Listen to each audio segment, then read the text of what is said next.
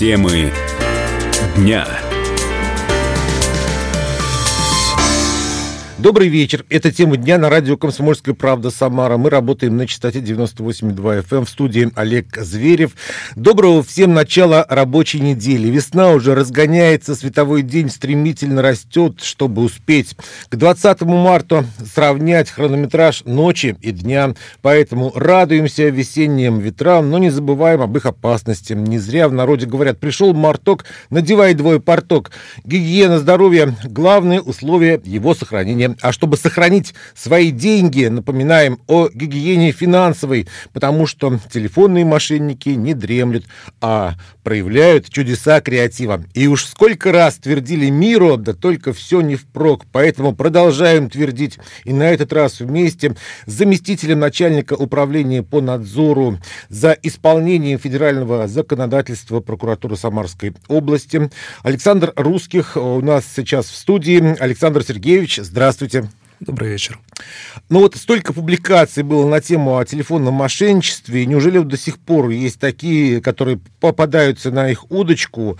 А какие новые виды, может быть, разрабатывают креативные преступники? Да, спасибо за вопрос. А, я считаю, что а, есть и будет а, развиваться так в кавычках можно сказать, данный вид э, преступлений, правонарушений, потому что всегда есть те люди, которые любопытны, всегда есть люди, которые проявляют э, желание быстрого заработка.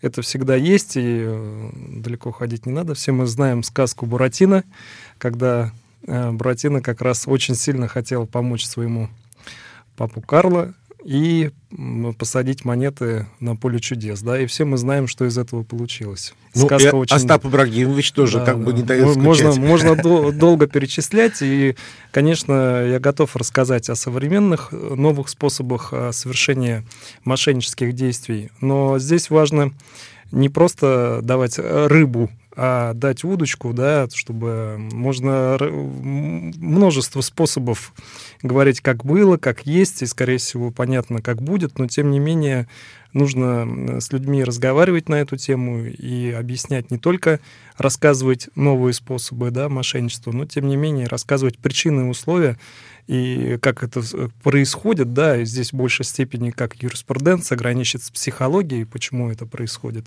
с одной стороны, а с другой стороны, конечно, нужно э, вырабатывать в гражданах э, такую форму такого как критического мышления. Потому что многие говорят, что это вот подвержено только пенсионеры. Нет, ничего подобного. Это подвержены все. Все, э, все мы люди, Поэтому это подвержены и профессионалы э, в сфере финансов, это, этим подвержены и обычные маленькие наши детки, которые я сегодня вот приведу. Примеры. И даже прокуроры. И работники правоохранительных сфер однозначно этому подвержены. Более того, у меня есть из практики ситуация, когда мне представитель одного из крупных банков рассказывала о том, что тоже стала жертвой преступников, хотя прекрасно понимала, но ее вот попали, э, так смогли в такой момент э, жизненной ситуации найти и позвонить, при которой она не сразу поняла, что это звонят ей. Ну, мы знаем вот уже такие, что вот звонят, просят э, номер карты пере, передать там да. со всеми. Э, э, или, например, вот ну, как-то одно время для меня стало то, что мне звонили из МВД. Говорят, мы из МВД вам звоним, срочно там чего-то нужно такое остановить. А вот какие-то еще новые, изощренные появляются? Изощренных способов очень много, э, но, наверное, все-таки вы правы, надо рассказать о таких классических э, способах, когда, когда постоянно они немножко видоизменяются, но суть их остается прежней. То есть основное что? Это создание контакта, Э, жертвы с мошенником. И, соответственно, вот из этого мы выходим, что бывают телефонные звонки от банковских, в кавычках, служб безопасности, да, э, и, соответственно, входят в доверие, спрашивают всю необходимую информацию, начиная с банковских карт. И здесь, наверное, в большей степени нужно рассказывать не о том, что не надо говорить а банковские номера и так далее, и так далее. Здесь важно разорвать вот этот контакт просто положить трубку, позвонить своему знакомому родственнику, которому лично вы доверяете, создать паузу, потому что мошенник как раз э, очень хорошо они занимаются социальной инженерией, очень хорошо знают э, психологию, понимают, что нужно человека держать в этом психологическом контакте. И пока вы не разрываете этот контакт, э, как раз вот и происходят все эти действия. Ведь мы зачастую слышим из средств массовой информации, что на протяжении месяца, на протяжении двух постоянно звонили, разговаривали, поддерживали, и у человека не возникало никаких сомнений. Как только деньги заканчивались, кредиты переставались оформляться в банковских учреждениях, тогда они обращались в правоохранительные органы.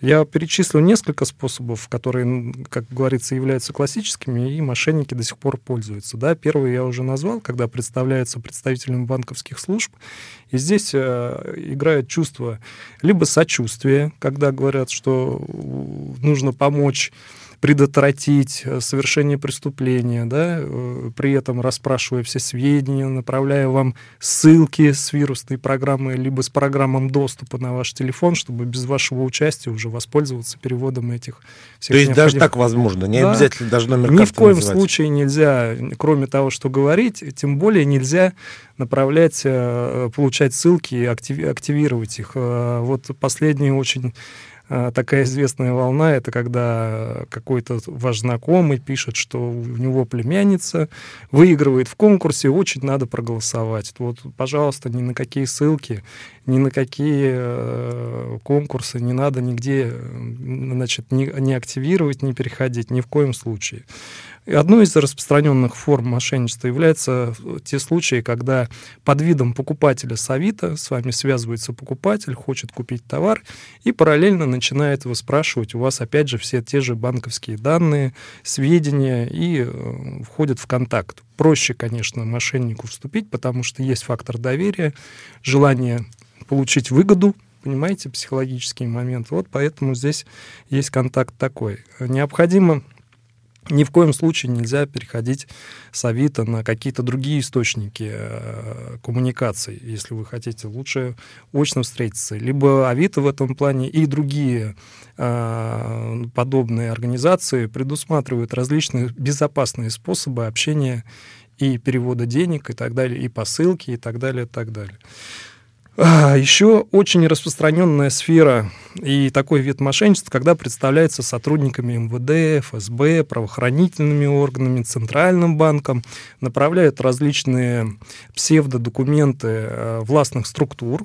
Здесь очень просто. Влияние властью, то есть человек, особенно законопослушный, сразу мы рисуем портрет маши... Э, жертвы здесь, скорее всего, это пенсионер, который всегда как бы законопослушный образ жизни ведет и э, входит в доверие. И тут вопрос помощи, да, его просят оказать содействие в расследовании преступления, перевести, спасти деньги других людей и так далее, и так далее, входит доверие и заканчивается опять все тем же, тем, что выманивают э, не персональные данные человека. Александр Сергеевич, ну вот такой ситуации, допустим, если все-таки случилось там, сыр выпал, с ним была плутовка такова, или mm все-таки можно взыскать украденные деньги? Вот скажите, исковая работа прокуроров да.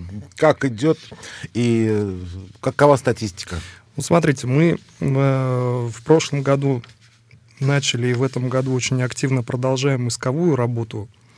Э, подключили здесь всех э, прокуроров городов и районов э, прокуратуры Самарской области по привлечению гражданской ответственности лиц, которые за вознаграждение оформляют банковские карты, впоследствии которые используются преступниками для переводов и обналичивания денежных средств, похищенных у граждан. То есть, когда расследуется преступление, э, в ходе следствия выясняется, кто является собственником э, тех э, вот как раз непосредственно откуда поступил звонок, куда были переведены деньги. Соответственно, к этому гражданину потом предъявляются претензии. У него выгода необоснов... Э, неосновательное обогащение происходит. И такая практика имеет успех. Так, в 2023 году прокурорами предъявлено 78 исков на общую сумму более 20 миллионов рублей. У нас э, удовлетворены 5, взыскано миллион.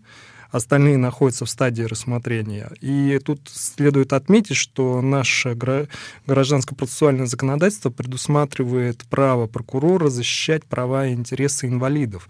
В остальных случаях прокурор, гражданин самостоятельно должен обращаться в суд. Но мы, мы помогаем здесь гражданам составлять подобные исковые заявления. У нас мало времени осталось, всего 30 секунд. А, Александр Сергеевич, а вот у вас, вам приходилось сталкиваться с таким явлением? Вы знаете, это происходит можно сказать, каждую неделю, э, либо ну, очень активно, очень в, в, в, это, несколько раз в месяц. Да?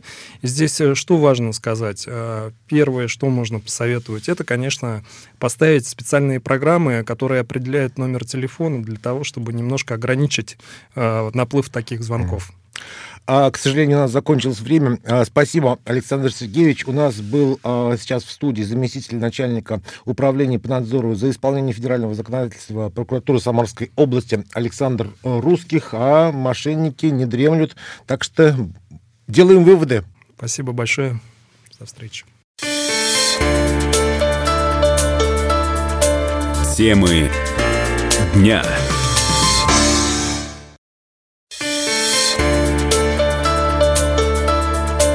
Темы дня.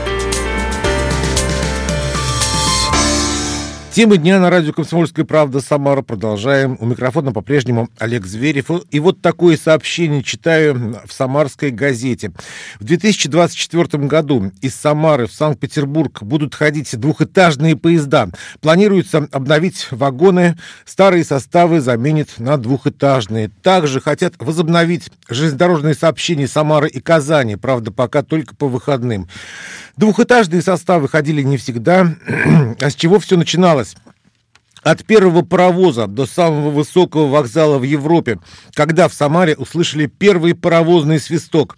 А где в Самаре планировали построить железнодорожный вокзал, строительство Суэцкого и Панамского каналов, и причем тут мост через Волгу, как автор «Темы и жучки» построил железную дорогу на Самарский курорт. Эти темы обсудили сегодня в эфире программы «Самарские истории» Татьяна Брачий и краевед Игорь Махтев. Игорь Викторович, э, а с чего началась Самарская железная дорога? С чего началась Самарская железная дорога? Да. Ну, с, с, с дороги, которая называлась Оренбургская. Кстати, мы старые новости сегодня будем читать? Ну, давайте прочитаем. Кстати, давайте так кусочек старой новости этого дня – 26 февраля, 26 февраля. Вот 26 февраля 1913 года праздновали 300-летие Дома Романовых в Самаре и в Кафедральном соборе были, ослужили панихиду по всем умершим императорам из царствующего дома, а, а в самый день юбилея, прилегающие к собору улицы с утра были запружены желающими попасть хотя бы в один из соборных скверов.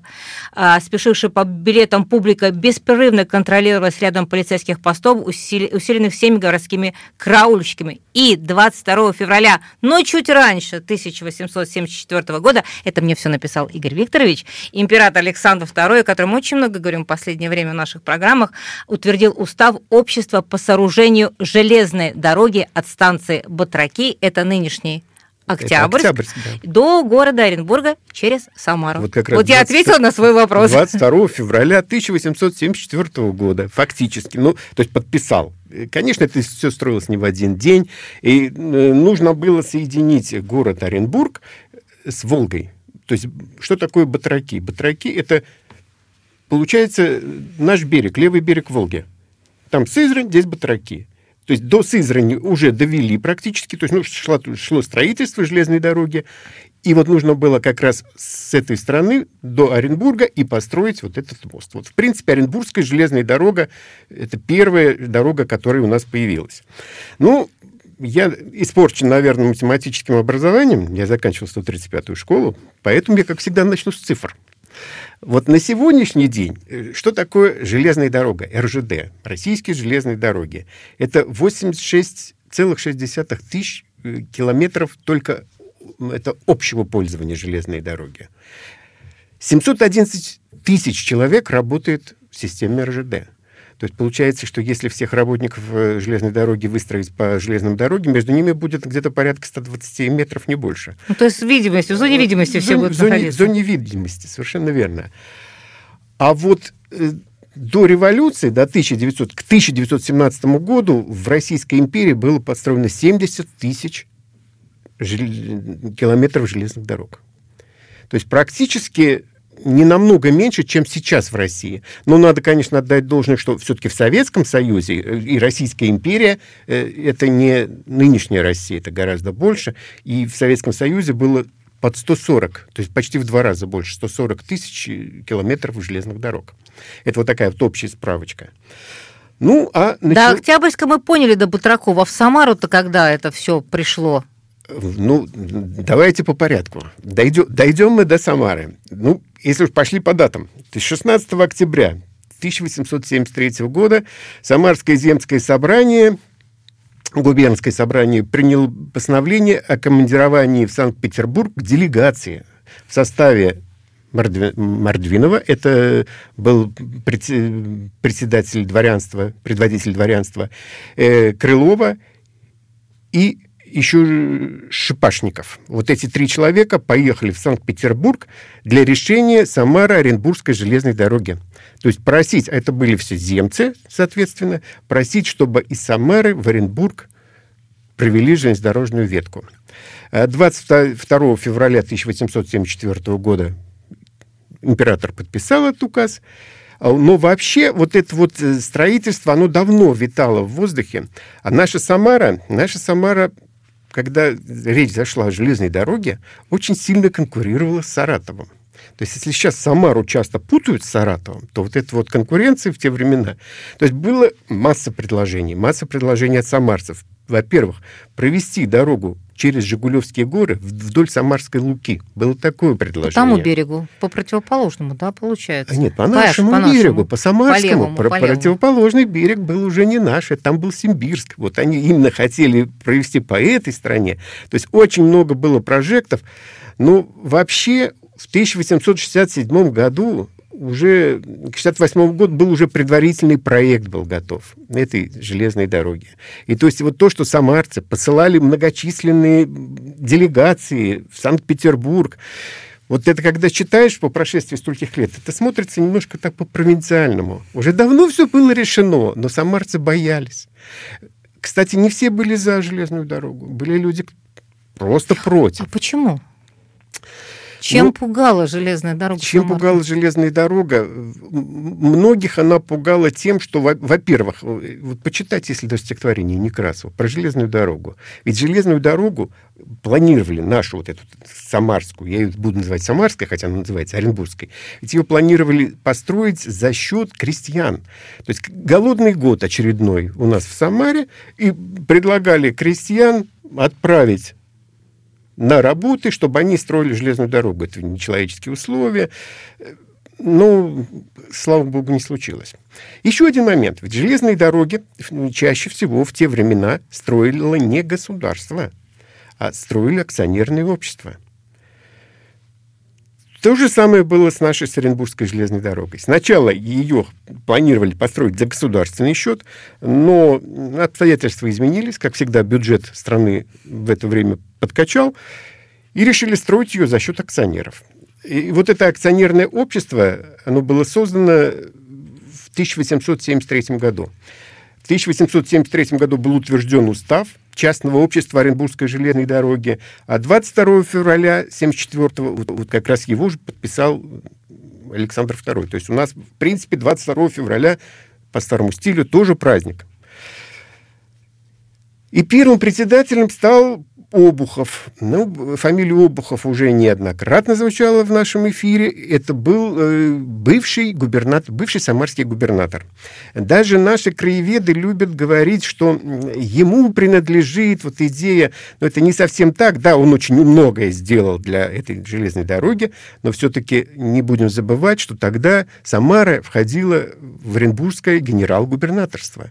И поэтому Крыжиновский был такой генерал-губернатор. Вот основную, конечно, основной, то есть пробивной силой был он. По его инициативе, при помощи, конечно, и Обухова, была построена, было начато, строить, начато строительство вот этой вот дороги. Теперь кому строить? И где строить. Вот в чем вопрос. Э, то есть э, план утвердили, но когда стали разбирать, то есть за государственный счет были проделаны все вот эти вот изыскания, на 86 лет всего эта дорога должна принадлежать акционерному обществу. То есть решили продать что акции, то есть и понимая, что ни Самара, ни Оренбург не обладает такими большими капиталами, капиталистами, э, решили раздробить эти акции, чтобы как можно больше самарских, оренбургских, э, ну, богатеев по, на, по, по нашим, скажем так, понятиям, по нашим меркам, приобрели эти акции. Но все-таки основной, конечно, это за границей купили, купили в столицах. Кто должен был строить? То есть это опять вот был спор. И что самое интересное, вот даже когда начали строить эту нашу железную дорогу, были такие предложения, э, построил Суэцкий канал и Панамский канал французский миллионер. Вот как раз построив Суэцкий канал, у него освободилось, э, скажем так, э, Рабочая сила. Рабочая сила, да. У него появились большие деньги. И он предложил взять на себя как раз проектирование моста через Волгу, соответственно, и вот этой вот Оренбургской железной дороги. Но не случилось. Работы возглавил совсем другой человек. Хотя, вот представляете как? То есть получается, что даже иностранцы – пытались вот запустить свою руку в строительство этой железной дороги. Хотя иностранцы сыграли огромную роль. То есть начали строить эту железную дорогу. В каком месте должен был быть вокзал? Вот мы пока... То есть мы пока железную дорогу строим, мы пытаемся понять, куда будет вести да. железнодорожный путь. Куда будет вести железнодорожный путь. То есть первый паровоз у нас прозвучал, это... Свисток паровоза. Первый свисток паровоза прозвучал 1876 э, году, то есть первых 1800 привезли 4 паровоза, заказано, кстати, э, в Вене, 116 скрытых вагонов, 37 открытых платформ, и все это привезли сюда, в Самару, но, правда, вагон уже сделаны на Людиновском чугунолитейном заводе. Это уже все-таки это Курск, это Курск, ну, в России сделаны. Это были железнодорожные самарские истории с Игорем Махтевым. Полные версии эфира, как всегда, на YouTube-канале КП Самара и странице радио «Комсомольская правда» Самара ВКонтакте. А темы дня продолжим после новостей и рекламы. Темы дня.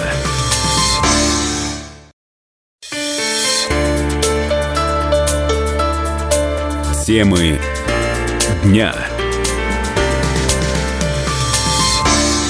Тема дня на радио «Комсомольская правда» Самара. Продолжаем. В студии по-прежнему Олег Зверев. И сейчас хотелось бы вернуться к событию полугодовой давности. В начале июля Россию потрясло жестокое убийство в Самаре. Екатерину Карась с перерезанным горлом выбросили на асфальт из ее люксового внедорожника. Сейчас снова появился информационный повод, чтобы вернуться к теме и обсудить детали. Подозреваемый в убийстве уроженец Таджикистана, гражданин России Амир Хамза Гиозджанзада заявил в интервью интервью программе «Вести. Дежурная часть». Цитата. «Лично я ее не убивал. Однако он не отрицает, что на Самарку Екатерину Карась вышел из-за своего решения купить у будущей жертвы машину за 3,5 миллиона рублей».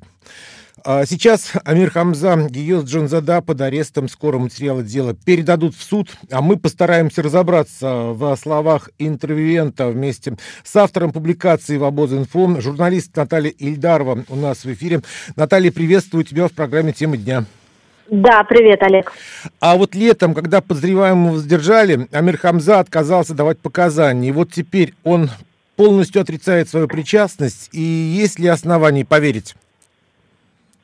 Ну, есть, такая, есть такое понятие, как версия защиты, и э, есть э, законом разрешено э, подозреваемому, обвиняемому защищаться любыми доступными ему э, способами.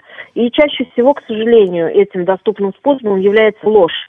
Поэтому я думаю, что все, что он говорил, это ложь, это э, такая линия защиты.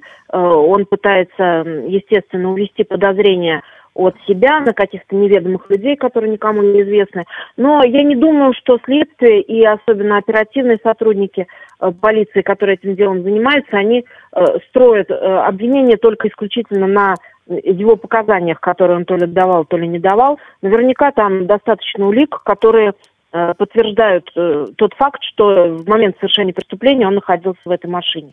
То есть есть и поджировые какие-то следы, и ДНК э, экспертизы, и, ну, разумеется, отпечатки пальцев. Я не думаю, что он был в перчатках. Вот, вот поэтому ага. лично я не верю в его невиновность, и э, то, что он врет, уже показывает э, то обстоятельство, что на аресте он требовал переводчика и говорил, что не умеет говорить по-русски. Тут мы видим, что все-таки по-русски он э, не очень хорошо, но все-таки он говорит, и он понимает э, то, что у него спрашивают. Вот Амир Хамза так вот визуально не производит впечатления такого хладнокровного головореза. Он больше похож на растерянного подростка, который оказался в непривычной для него такой социокультурной среде. А вот что могло подвигнуть его на такую э, просто э, колоссальную жестокость? Ну, почему люди совершают преступления? Это такой склад личности определенный. Это социопаты, которые уверены в себе и уверены в том, что им все сойдет с рук. И совершенно не обязательно преступник должен выглядеть как преступник. Точнее говоря, он будет выглядеть как преступник только после того, как он несколько сроков проведет за решеткой. Тогда, да, определенный отпечаток накладывается на личность. А в данном случае это человек, который впервые, видимо, совершил преступление очень жестокое и по всей видимости, хладнокровный и достаточно циничный. Э, а то, что он выглядит как э, ну, симпатичный молодой человек, ну, преступники иногда так выглядят на самом деле, и это позволяет им э, совершать свои преступления, в частности, вот входить в доверие, Э, пользоваться тем приятным впечатлением, которое они производят. То есть тут ничего удивительного нет. Вот по его словам, он зарабатывает от 60 тысяч рублей до 90 тысяч в месяц, а, зарабатывает на жизнь доставкой камней и брусчатки, и вот цену на люксовую машину 3,5 миллиона рублей он назвал нормой для себя. Вот как-то не, не коннектится. Ну, он кто на самом деле? Да? Да, опять-таки какой-то вариант лжи. То есть, ну, вполне возможно, что он столько зарабатывал. Но зачем зарабатывать доставкой камней и брусчатки, когда можно, грубо говоря, вот таким вот образом заработать, каким он запланировал. Тут же намного больше сразу за один раз ты зарабатываешь, правильно?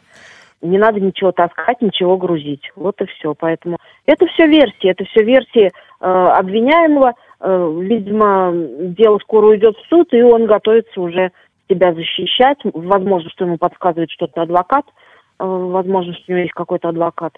Э, тут, э, как сказать, я не в курсе. Ага. Вот как вот он производит впечатление, вот кто же он на самом деле, а такой э, полудикий дитя гор, да, Джамшут, который неизвестно зачем нашел приключений на свою задницу, или часть какой-то преступной системы, есть какие-то ну, версии? Вполне возможно, вполне возможно, да, что преступная группа там была, и вот и конкретно такими преступлениями они промышляли. Там же, ну, это уже, мне кажется, в открытом доступе данные о том, что э, списывались с несколькими владельцами иномарок, по всей видимости, не стали связываться с мужчинами, э, а девушка с э, дорогой машиной, почему нет?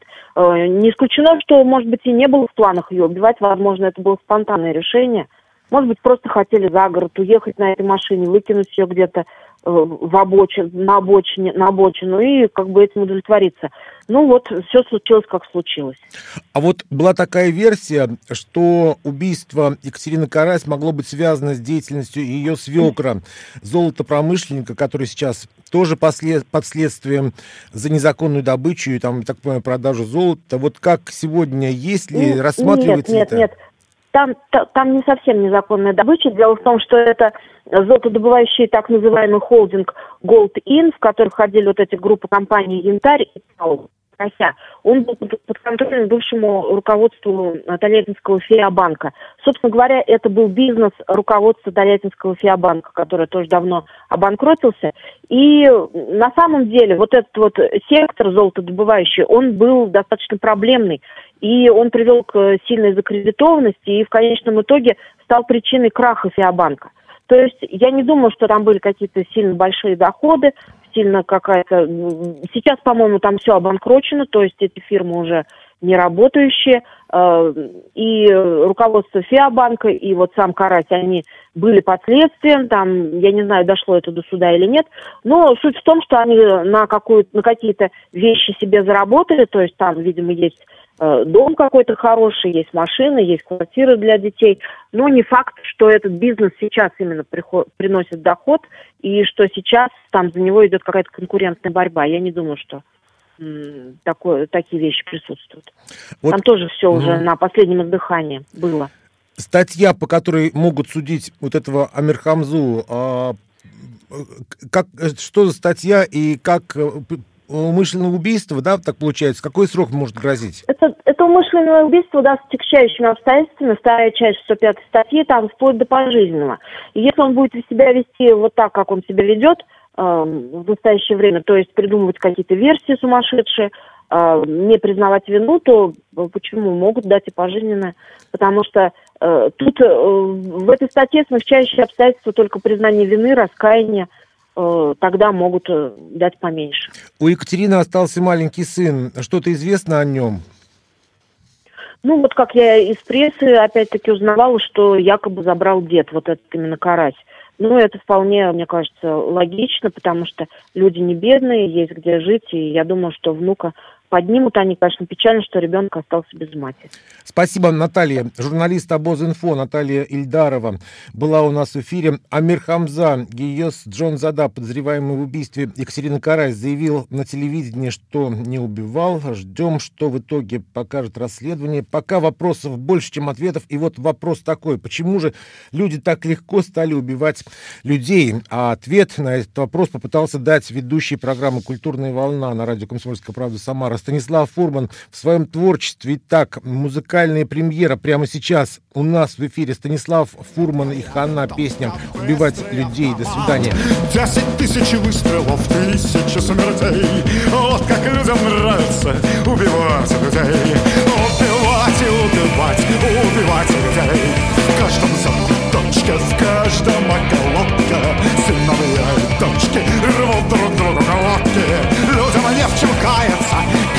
każdy